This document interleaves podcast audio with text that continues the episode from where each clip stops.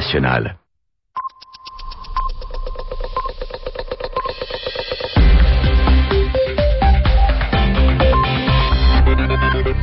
Et merci d'écouter RFI. Il est 22h ici à Paris, 21h en temps universel. Lucie Monnier-Reyes. Bonsoir à tous et bonsoir à vous, Muriel Pomponne. Bonsoir Lucie, bonsoir à tous. À la une de ce journal en français facile, 10 mars 1959, 10 mars 2009, 50 ans d'occupation chinoise au Tibet. Cinq décennies d'enfer selon le Dalai Lama, le chef religieux des Tibétains. Nous entendrons dans ce journal que cet anniversaire dérange les autorités chinoises. En Irlande du Nord, premières arrestations après le meurtre d'un policier hier. Au total, trois représentants des forces de l'ordre ont été tués en Irlande du Nord par deux groupes terroristes. Nous verrons lesquels.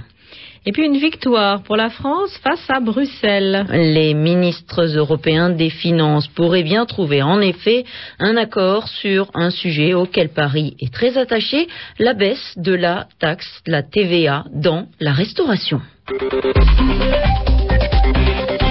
Le journal en français facile. En 50 ans d'occupation chinoise, le Tibet est devenu un enfer. Voilà ce que dit le chef religieux des Tibétains, le Dalai Lama. Depuis 50 ans, en effet, la Chine occupe ce petit pays situé dans l'Himalaya et surnommé le toit du monde car il est très haut en altitude. Et depuis, les autorités chinoises exercent beaucoup de pression, des pressions aussi sur les journalistes étrangers que Pékin n'a pas trop envie de voir enquêter ou filmer, bref, de faire leur travail.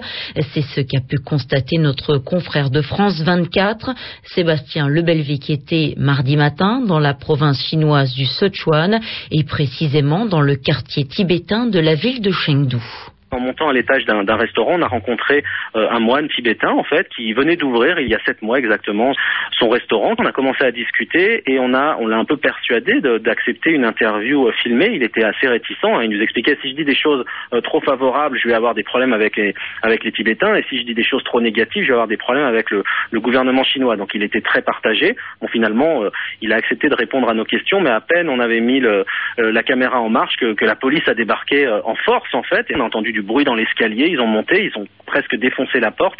Et là, on a vu euh, une, vingtaine de policiers. Certains étaient casqués, armés, euh, en tenue anti-émeute. C'était euh, assez impressionnant. Et, ils étaient même assez agressifs. Donc, ils nous ont immédiatement demandé ce qu'on faisait là, pourquoi on lui posait des questions, qu'est-ce qu'on lui avait demandé. Moi, j'ai refusé de répondre. Je leur ai demandé de, quel droit ils nous empêchaient de, filmer, puisque logiquement, normalement, en Chine, depuis un an maintenant, on ne doit plus demander ce, type d'autorisation, mais ils nous ont pas laissé le loisir d'aller beaucoup plus loin. Ils nous ont séparés entre les, Tibétains qu'on souhaitait interviewer et les journalistes étrangers. Ils ont même mis à l'écart notre, notre traductrice et là, ils ont commencé à inspecter les, les papiers. Le journaliste Sébastien Lebelvic de la chaîne de télévision internationale France 24, un témoignage recueilli par Sophie Malibaud. Une conférence internationale sur l'Afghanistan. Elle aura lieu le 31 mars à La Haye, aux Pays-Bas. Une conférence notamment sur la sécurité dans ce pays où les islamistes semblent gagner du terrain jour après jour. Alors, pour tenter de trouver une solution, les États-Unis tendent la main aux talibans modérés, ceux qui renonceraient à la violence. Après Barack Obama dimanche, son vice-président l'affirme aujourd'hui. Tendre la main, ça vaut le coup, ça en vaut la peine. Voilà ce que Joe est venu dire aux Européens à Bruxelles. À Madagascar, Marc Ravalomanan reconnaît avoir fait des erreurs. Le président malgache s'est dit prêt à écouter pour résoudre la crise politique qui l'oppose depuis trois mois au maire destitué de Tananarive, Andra Zoel. Un appel à la clémence, au dialogue, alors que doivent normalement s'ouvrir ce jeudi des assises nationales dans la capitale malgache et alors qu'au moins 19 personnes ont été blessées lors d'affrontements aujourd'hui entre partisans du régime et de l'opposition à. La paix est-elle sérieusement menacée en Irlande du Nord? C'est la question que l'on est en droit de se poser au lendemain d'un nouvel assassinat. Oui, hier, un policier a été abattu non loin de Belfast, la capitale de l'Irlande du Nord. Un meurtre qui a été revendiqué par l'IRA Continuité, un groupe issu de l'armée républicaine irlandaise. IRA qui, elle, a rendu les armes après les accords de paix dits du Vendredi Saint en avril 1998. Déjà ce week-end, deux soldats britanniques ont été assassinés dans une base militaire du nord de l'île. Là, cette fois-ci, c'est un groupe qui se fait appeler l'IRA véritable. Il revendique ce meurtre.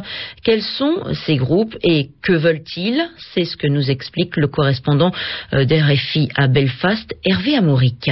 L'IRA de la continuité est un groupuscule dissident de l'armée républicaine irlandaise, tout comme l'IRA véritable. Les deux organisations ont la même quête, l'unification politique de l'Irlande. Elles partagent les mêmes méthodes, la violence des armes.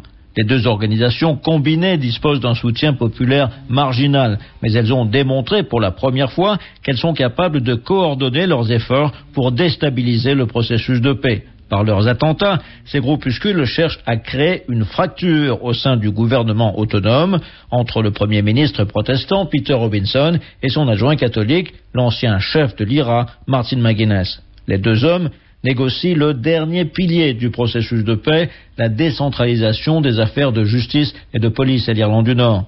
Dans ce contexte, l'assassinat d'un policier est éminemment symbolique, d'autant plus que c'est le premier membre du service de police d'Irlande du Nord victime d'un attentat. Hervé Amoric, Belfast, RFI. Quant à l'enquête sur le meurtre d'un policier lundi soir, elle a mené à l'arrestation de deux personnes, un homme de 18 ans, un autre de 37 ans. Voilà tout ce que l'on sait pour l'instant.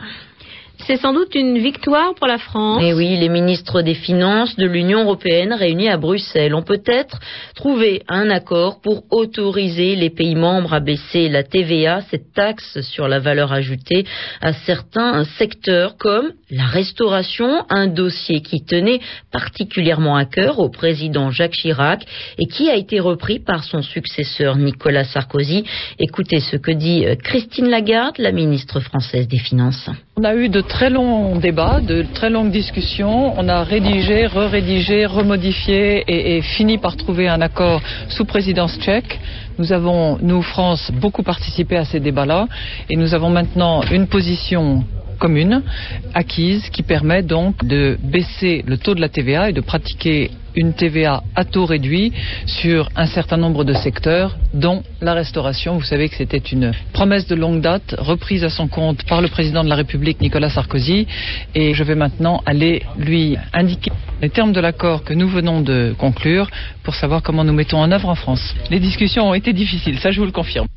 Christine Lagarde au micro de notre correspondant à Bruxelles, Quentin Dickinson. Des entreprises qui font des bénéfices et qui malgré tout licencient, c'est le genre d'annonce qui choque toujours, surtout en ces temps de crise. C'est effectivement choquant, Muriel, et pourtant c'est ce que va faire Total. Le pétrolier français, il y a quelques semaines à peine, a annoncé des bénéfices records pour 2008, mais aujourd'hui il annonce qu'il va supprimer 555 postes d'ici à l'année 2013, dont 200 rien que pour le site de Gonfreville en Seine-Maritime. Une annonce jugée scandaleuse par les syndicats, mais aussi par le secrétaire d'État à l'emploi français, Laurent Vauquier. En sport, en football, on joue en ce moment les huitièmes de finale retour de la Ligue de Champions.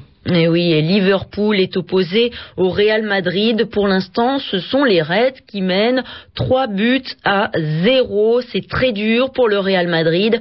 Un but du Nino Fernando Torres, un penalty de la star de Liverpool, Steven Girard, suivi d'un autre but en début de deuxième période par ce même Steven Girard.